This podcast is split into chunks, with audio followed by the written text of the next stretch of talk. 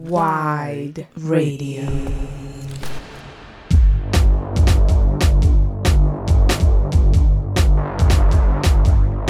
Hola, ¿qué tal? Bienvenidos a la cuarta edición de Web Tapes, el podcast de Hypersonics para White Radio. Eh, en esta cuarta sesión tenemos a una invitada muy especial, directamente desde Ecuador. Eh, Joyita, ¿cómo estás?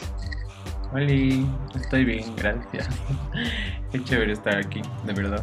Yo Ah, había pues- escuchado el podcast y cuando me dijeron que participé fue como que, ¿qué pasó? No, pues muchas gracias, muchas gracias por, por aceptar la, la- la invitación. Eh, tu mixtape está increíble. Eh, como que ver, ver a, a- a- o sea, artistas y productores mexicanos y latinoamericanos como que siempre es, eh, es bien padre y más cuando suena con esa fuerza, ¿no? O sea, con- como con esa potencia y dirigido completamente hacia, hacia la pista de baile y con, y con sonidos muy frescos, pues a mí me pareció increíble, me ha gustado muchísimo. Si quieres, pues, eh, cuéntanos un poquito, ¿no? Como eh, cuáles son tus influencias, eh, qué te ha inspirado para, para, para eh, hacer y tocar música. Háblanos un poquito también como de la, de, de la escena en Ecuador, platícanos. A ver, am, o sea, a mí me inspira muchísimo como los productores latinoamericanos, principalmente de ahora, o sea, los contemporáneos, como yo escuchaba mucho SoundCloud hace mucho tiempo y no sé, como que ahí descubriendo como agromas, gente que estaba así haciendo cosas en su casa y que también son como estos, no sé, para mí la gente de Latinoamérica está muy como acostumbrada al caos. y como lo que es eso, como vivimos en eso y justo eso también como resuena un poco en la música de todos estos productores, es como hacen lo que quieren, con lo que quieren, con las referencias que tienen, entonces como que eso me inspira mucho. Y la verdad, yo estudié artes visuales y hacía performance como sonoras. Entonces, ese fue mi primer approach a la música, así como que, y creo que tengo una sensibilidad sonora como desde ahí. Y un día así como dije, quiero ser DJ. Así solo fue como que quiero ser DJ y busqué en internet así como que cómo ser DJ, así como porque en mi escuela de arte era como que ustedes quieren hacer algo, tienen el internet, entonces pueden hacerlo, así de simples como entonces yo vivía en Francia y regresé a Ecuador y me fui a vivir a la, a como a la montaña, así a ayudar en un festival de música en un pueblito y estuve ahí como dos meses y en esos dos meses me encerraba así, buscaba videos en YouTube y me bajaba música también que me gustaba. Que decía, ¿qué música me gustaría bailar a mí? o sea, como que qué es lo que yo quisiera escuchar a un DJ, porque también como regresar y ver la escena musical de acá que era muy como colonizada o muy así como house, de esos como súper aburridos que escuchas en, no sé, en un bar en Ibiza, como en la playa para tomar una cerveza y que eso era como la escena de aquí. Esa era como la gente que estaba en, o sea, poniendo música, la gente que estaba ganando ese dinero. Entonces para mí sí fue como que desde ahí dije, o sea, como que creo que tengo que tener una incidencia política también en eso porque odiaba. O sea, iba a esas fiestas y era como que me aburre.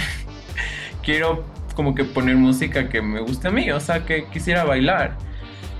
Y bueno, como que luego también eh, creé una fiesta con una amigui porque era como que, ay, no hay fiestas como que maricas, así como donde puedas irte y desatarte y sentirte bien. Todas estas fiestas eran como súper cis hetero, así súper aburridas. Entonces creamos esta fiesta que se llamaba La Sinvergüenza. Estuvo como por dos años. Era en una casa en el centro de Quito donde yo vivía. O sea, como que yo vivía ahí, como movía los muebles y hacíamos la fiesta. Y comenzamos como que... También comencé a investigar un poco como DJs y productores de acá, ¿no? Como que era como... ¿Quiénes hacen cosas diferentes? O sea, ¿quiénes están haciendo como...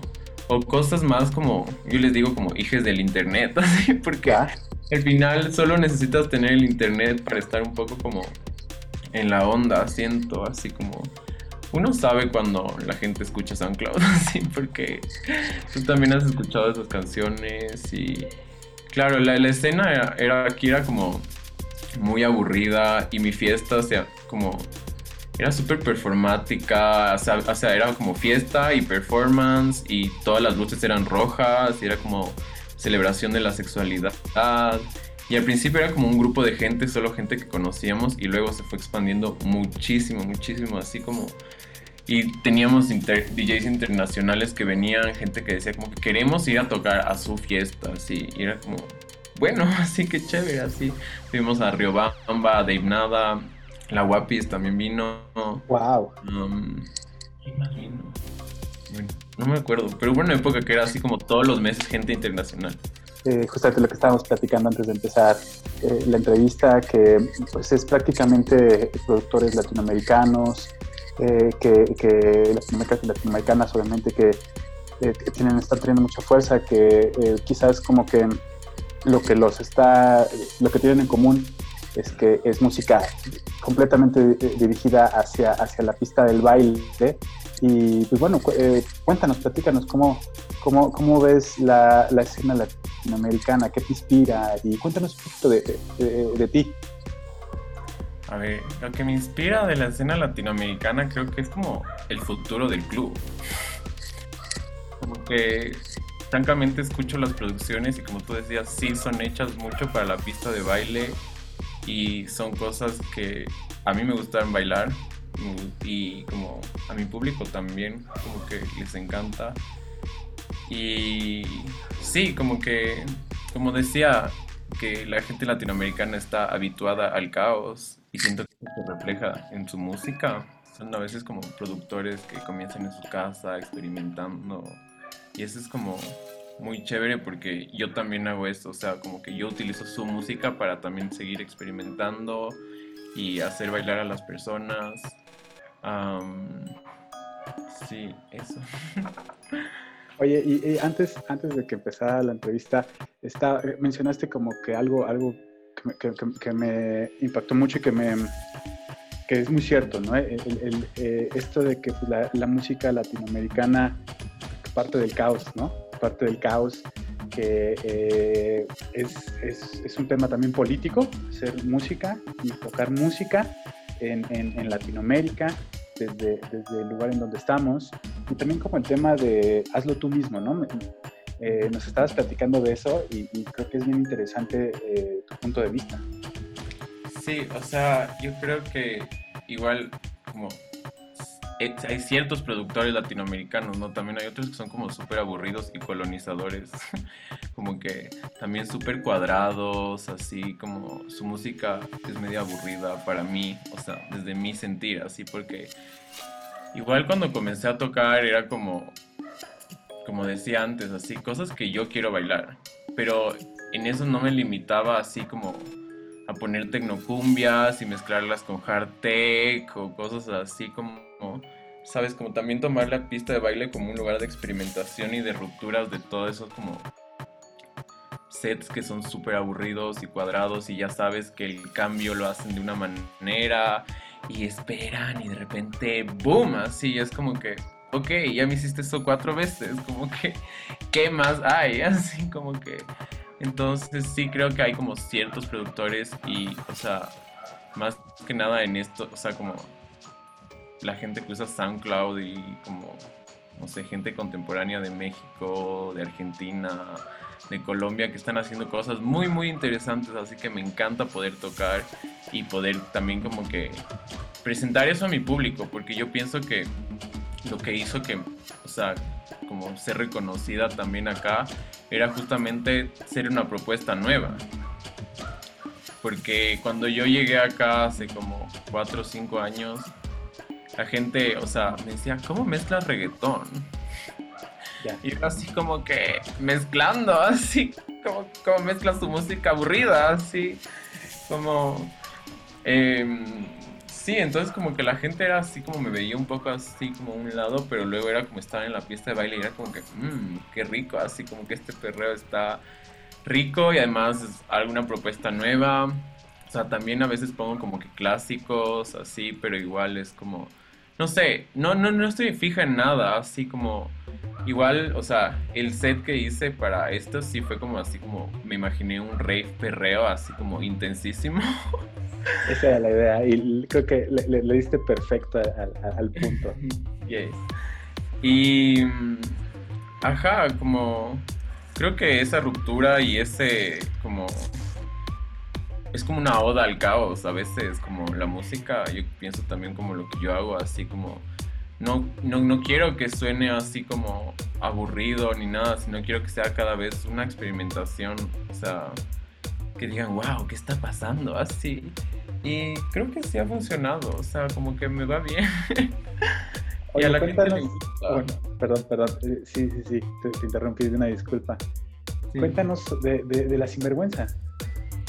Bueno, La Sinvergüenza es una fiesta que fundé con una amiga que se llama, o sea, se llama Sur de América, porque, o sea, toda la escena aquí era muy como house, electrónica, a que a mí me aburre, porque es como, no sé, y todas esas fiestas eran así como cis, heterosexuales, era la, la misma gente, o sea, ibas a una fiesta, era la misma huevada que la otra, pero con otros DJs y nosotras hablando era como necesitamos un espacio chévere donde se pueda como experimentar, donde podamos poner nueva música, donde también la gente pueda sentirse segura, em, liberar la sexualidad que aquí también como es aún súper tabú, así como que y crear un espacio seguro, o sea, como que, o sea, obviamente los espacios seguros es un,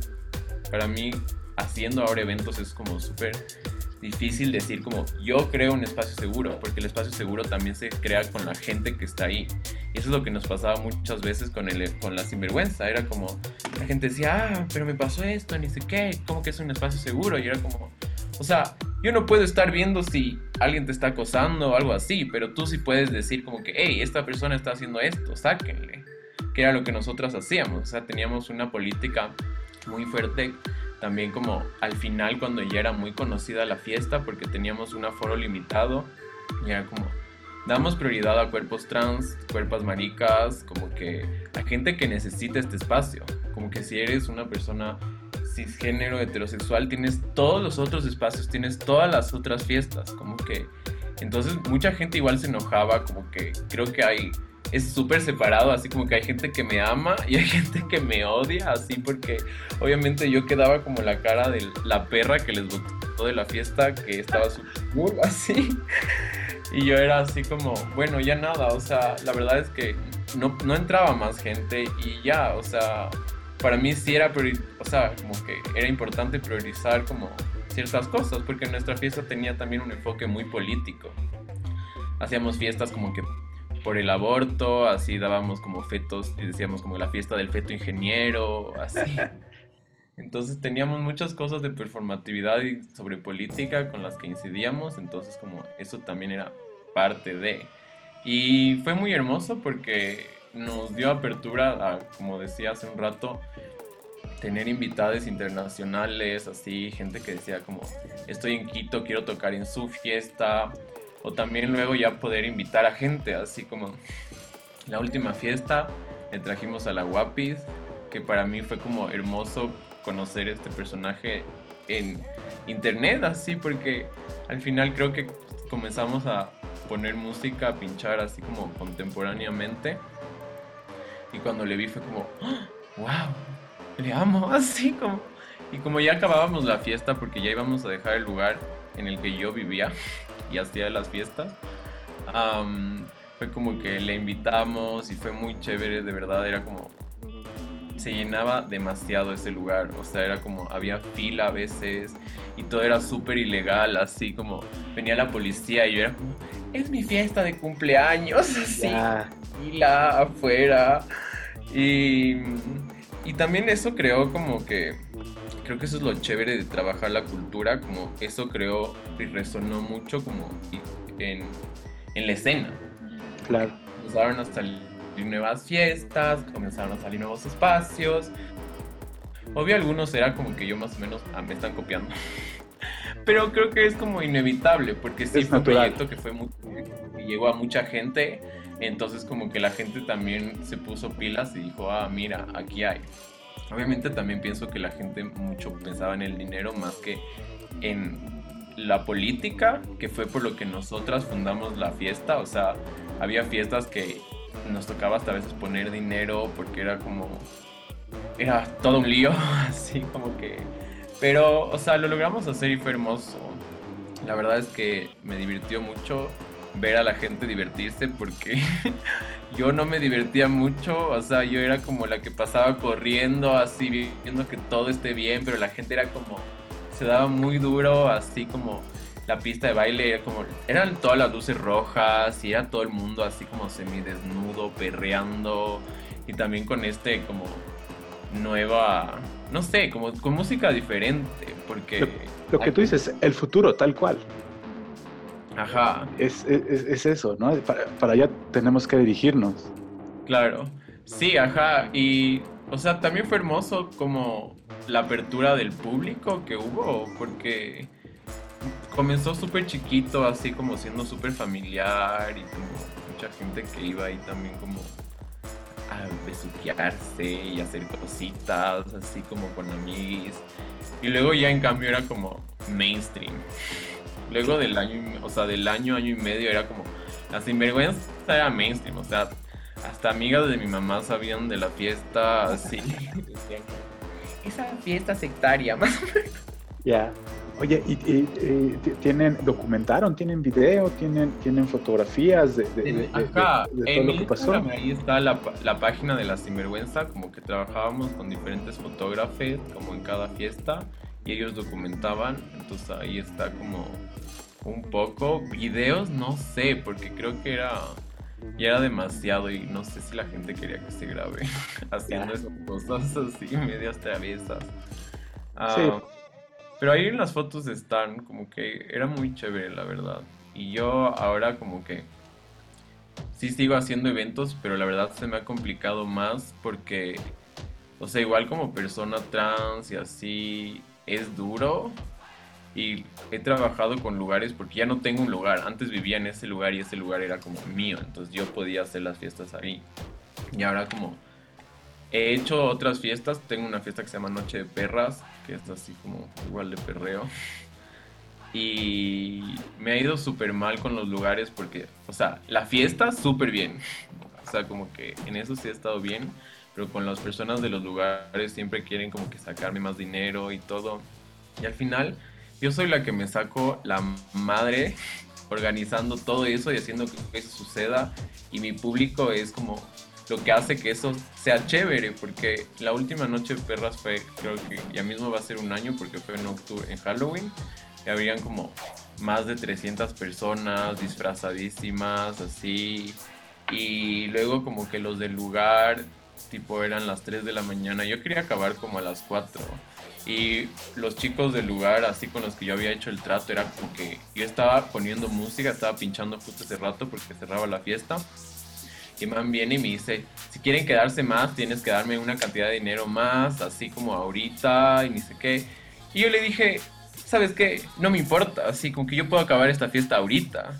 Y a mí no me interesa, o sea, yo ya lo hice, ¿cachas? O sea, pero, y literalmente solo pausé la música, porque estaba enojada, y fue como que dije, ya, no te voy a dar dinero. Mi fiesta se acabó, así como que a mí no me interesa media hora más, porque ya, o sea, entonces como sí ha estado más duro ahora como organizar eventos sola y sin lugar, pero igual ya creo que ahora lo voy a hacer, como voy a hacer eventos de personas más pequeños, así como de aforo limitado y volver, porque sí extraño full. Y creo que todo el mundo también extraña esas reuniones. No, claro, y además, o sea, lo que tú estás platicando es justo por, por qué se necesitan ese tipo de espacios, ¿no? De, de, de, lo que tú dices, de cuerpos y cuerpas disidentes, de liberación en muchos sentidos, de un espacio político para pues, eh, justamente poder ser libres y poder elevar ese caos porque vamos, o sea, los, espacios pues sí son, son, muy heteronormados, ¿no? Lo que tú estás, platicando. Entonces se necesitan, se necesitan este tipo de, lugares en donde las personas puedan bailar y puedan sentirse libres y puedan eh, eh, hacer lo que les dé la gana, ¿no? Entonces, pues, creo que eso es, e, eso es lo importante, ¿no? Oye, eh, te, quería preguntar, ¿cuáles, ¿cuáles son ahorita tus, tus productores, tus, tus DJs favoritos de este momento? Bueno, o sea, yo siempre amo a la gente latina, sí. O sea, como viste en mi mix, tengo muchas, muchas referencias y canciones de gente latinoamericana. De mis favoritos, o sea, yo diría que Agromans, siempre le he amado. así. Eh, Apsis también es como, yo digo, wow, qué hermosas las cosas que hacen, así. la Tayana, la Tayana también me encanta. Desde el barro. ¿Quién más diría? Güey, no sé, así como ranking también me gusta full. Em, sí, como, sé, toda la gente latina me inspira, o sea, los productores, o sea, los que sigo, ¿no? Shout, out a, a todos, a todos ellos. Oye, ¿y eh, cuál sería tu, tu line-up perfecto de una fiesta? Wow. Mi line-up perfecto quizás sería así como full DJs y productoras trans. Como full, muy power, así como la Santa Niña, la Guapis, no sé, o sea, la Arca también le pondría ahí. quizás también ajá, a, mi amiga que se llama Taham Nature, así de Francia, que también es una DJ trans que le mete muy rico. Así, o sea, yo sí creo que mi lineup así ideal sería como solo personas trans, así, y no binarias, como sería hermoso. Oh, estoy, estoy seguro de que en algún momento va a pasar. Eh, oye, y también eh, te quería preguntar, bueno, antes, antes de que empezara la entrevista, eh, nos estabas platicando sobre tus planes, ¿no? ¿Qué, era lo que te gustaría? Y bueno, pues obviamente con, con, con, lo que está pasando ahorita con, con, COVID ha, significado pues un, cambio ¿no? para, para pues, toda, la, toda, la, industria cultural y, y, demás, pero pues cuéntanos qué, qué, es lo que, qué es lo que sigue para Joyita. O sea, en lo ideal quisiera seguir produciendo más y como cachar más Ableton, así. También eh, quiero irme a vivir a México Eres bienvenida ¿eh? cuando, cuando quieras. Me muero, me muero, así, porque igual siento que ya es como el siguiente paso que tengo que dar, así, ok. Ya, o sea, hice muchas cosas muy chéveres acá y como que tengo mi nombre y la gente me conoce mucho y me encanta, pero también es como, no sé, sí siento que en México podría tener más competencia sana así como que poder ver DJs y productores y compartir escenarios con esa gente que digo, sí, o sea, qué hermoso, así, porque aquí también hay DJs y productores que están haciendo cosas chéveres, pero no siento que es igual, así siento que necesito como más presión, así, más como visión, así. Sentirte más motivada, ¿no? Me imagino. Sí, sí, porque aquí es como que ya, o sea, soy yo. O sea, no por hacer sobrada ni nada, pero es como que estoy yo ahí, saben lo que hago, pero sí quisiera que hayan más personas, o sea, como que, o estar alrededor de más personas que también estén haciendo cosas increíbles y me motiven a, a seguir haciendo cosas chéveres. Oye, poder trabajar así también con gente, o sea, por internet se me hace súper duro, siempre he estado así como preparar cositas, como digamos hablo a veces con la Santa Niña y le digo como, ay, sí, hagamos cosas, pero luego estoy en el Ableton así, es como, no sé cómo hacer esto bien. Ya, ya, Pero quizás que estando ahí en persona sería diferente. Entonces, eso es lo que depara, así como, ojalá algún rato pueda sacar un EP que tengo así pensado hace mucho tiempo, de como paisajes sonoros andinos, americanos. Y pero está ahí, como que tengo ahí como unos comienzos de track, así que igual como no, yo no estudié nada de música he ido aprendiendo así como súper rudimentariamente. Ya, o sea, sé que me gusta y quisiera como meterme un poco más, pero sí necesito ayuda. Eh, yo, yo, creo que solo es, es, es, cuestión de tiempo, porque cuando tienes el interés y cuando tienes las ganas, ya lo, demás es, es, lo de menos y es, cuestión como de, de, estar día a día ahí moviéndole y moviéndole y moviéndole el Ableton. Además, siento que en ocasiones es como bastante intuitivo, ¿no? Obviamente creo que sí, hay, sí, sí necesitas como aprender ciertas cosas, pero como que eh, cuando quieres que algo suceda, yo creo que tú, lo sabes, ¿no? Eh, haces, haces que suceda. Sí, o sea, por ahora siempre es como que ya voy a hacer edits, remixes, así, no me voy a hacer tantas bolas como esas son cosas que sé hacer y que como ahí le subo y digo ya, como veamos qué pasa, así como... Y la verdad es que sí, o sea, creo que sí le escucho a la gente mis cosas que están en internet, así como que he visto, así como tengo una cuenta alterna porque como la otra está llena de mixes, así como creo que subí dos mix de una hora y ya fue, así como ya me gasté todo el tiempo que te da SoundCloud y sí, o sea, sí quiero como que seguir experimentando, por eso ahora es como si me dije a mí misma solo métete así, juega, no le tomes mucha importancia porque también soy como muy perfeccionista y muy así. Cuando vienen eso así de la música, como el mix que hice para el show, así fue como tantas veces y tantas cosas y un rato ya era como que Juana ya manda, solo manda.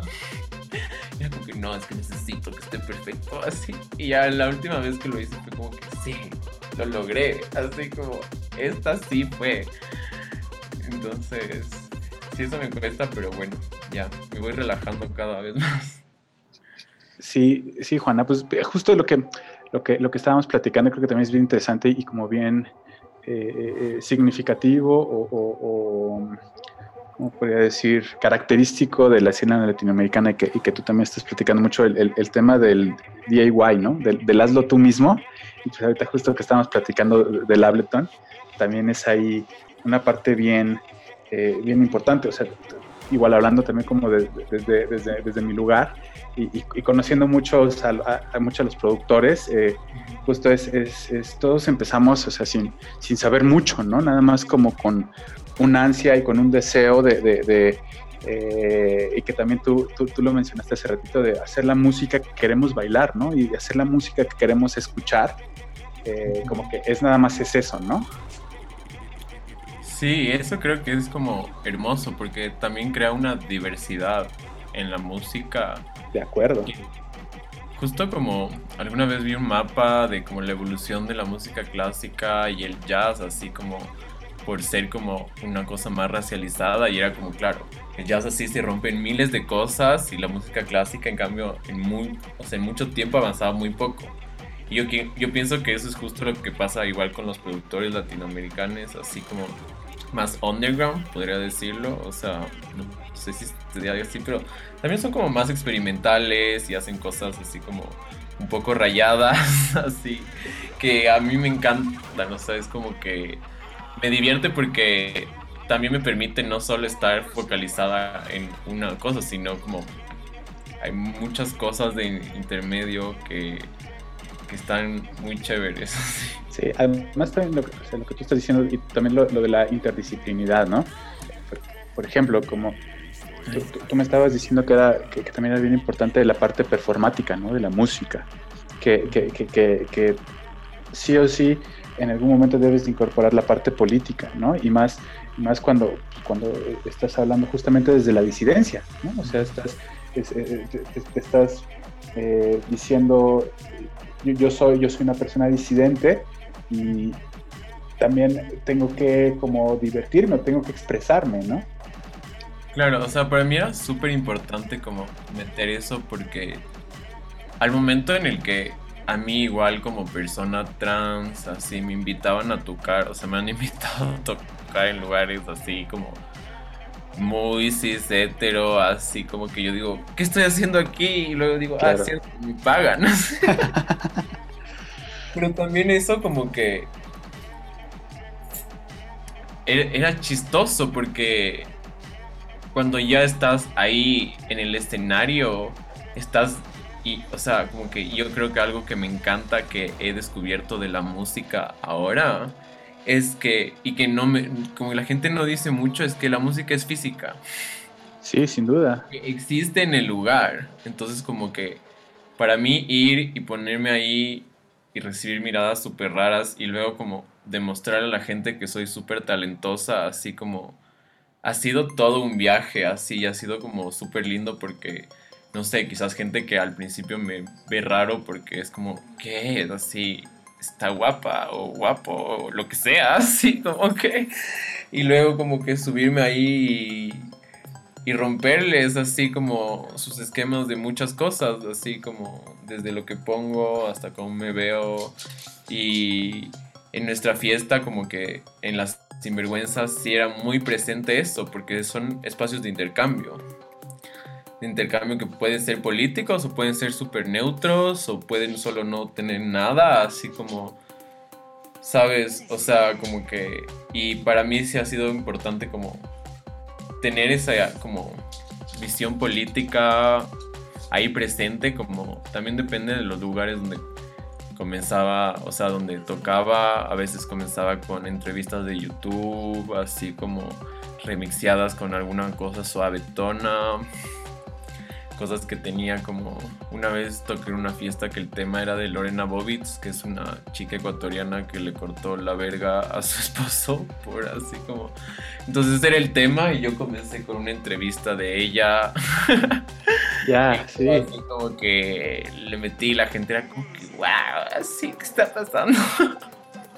Sí, es, es, es, está padre, justo es, el, el, arte es eso, ¿no? Tratar de, de, de, proponer algo antes nunca visto, algo antes nunca escuchado, ¿no? Y creo que eso también, justo por, por eso también creo que ahorita como la, la, música latinoamericana es tan poderosa, porque es lo que tú estás diciendo, ¿no? O sea, es, es, es, es mostrar algo que nunca antes habíamos escuchado, ¿no? E, es pues, también meter todas estas influencias y, y, decir que, pues sí, o sea, la música electrónica no solamente es, es, es, eurocentrista, no es, no, es, no es occidental, ¿no? O sea, también tú hablabas, tú, tú hablas también mucho de eso, de, de, descolonizar, ¿no? Descolonizar la música y pues obviamente eso es lo que se agradece, ¿no? Y también pues, justamente este tipo de espacios pues, lo que queremos es eso, es mostrar eso, es, es, es decir, vean, ¿no? O sea, estamos, estamos siendo exitosos y estamos eh, trayendo propuestas que no, no, no, no, en todos lados ocurren, ¿no?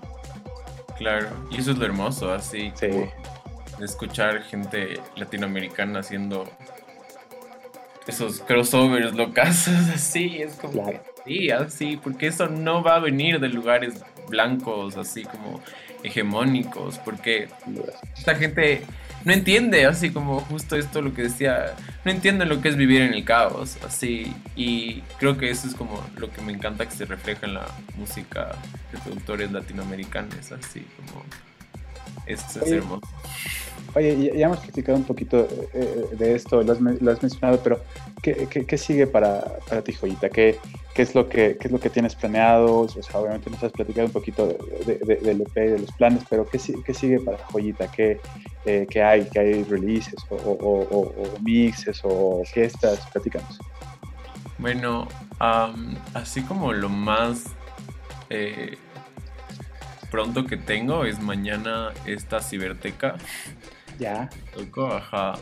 Eh, bueno, sí he estado tocando en algunas fiestas por internet que son como raras y chéveres por los line-up fantasías. ¿Y te, y te gusta? ¿Cómo, también cómo has, cómo has vivido esto, este, este momento de la música y, de la música club y, de las fiestas de noche? ¿Cómo, cómo lo has vivido ahora con, con, con el encierro? O sea, yo digo que es lo que hay.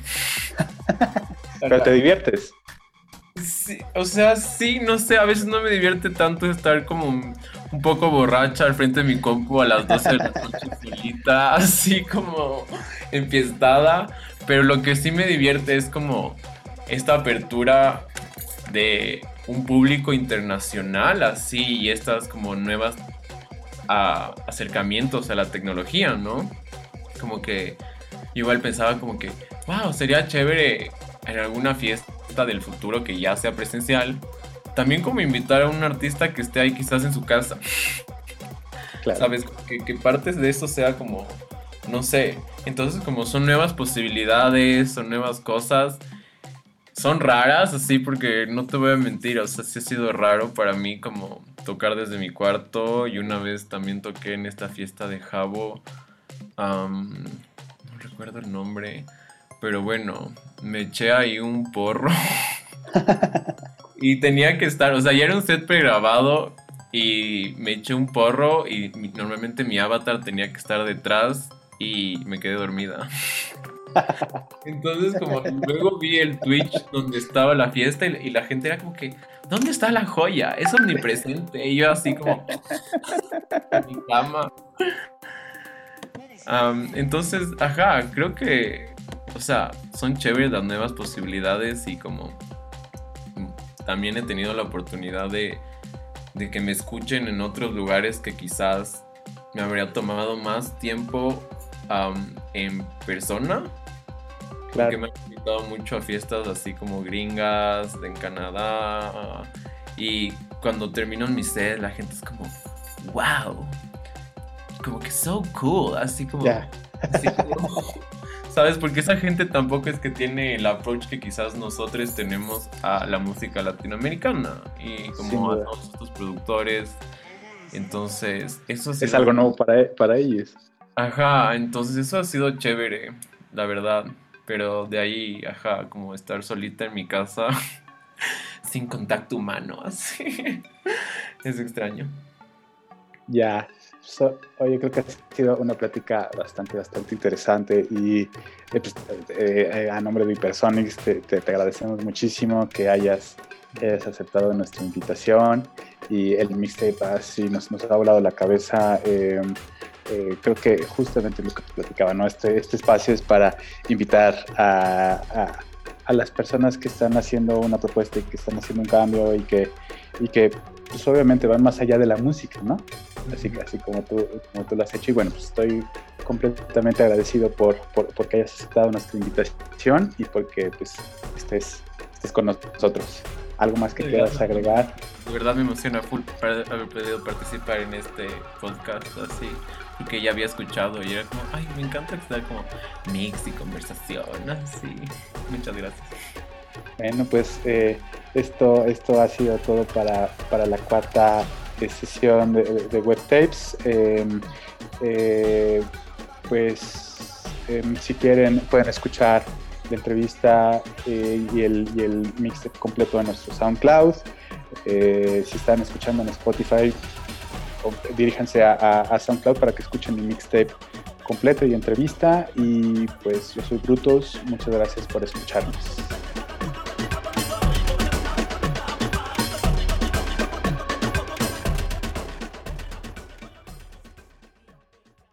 Y Radio.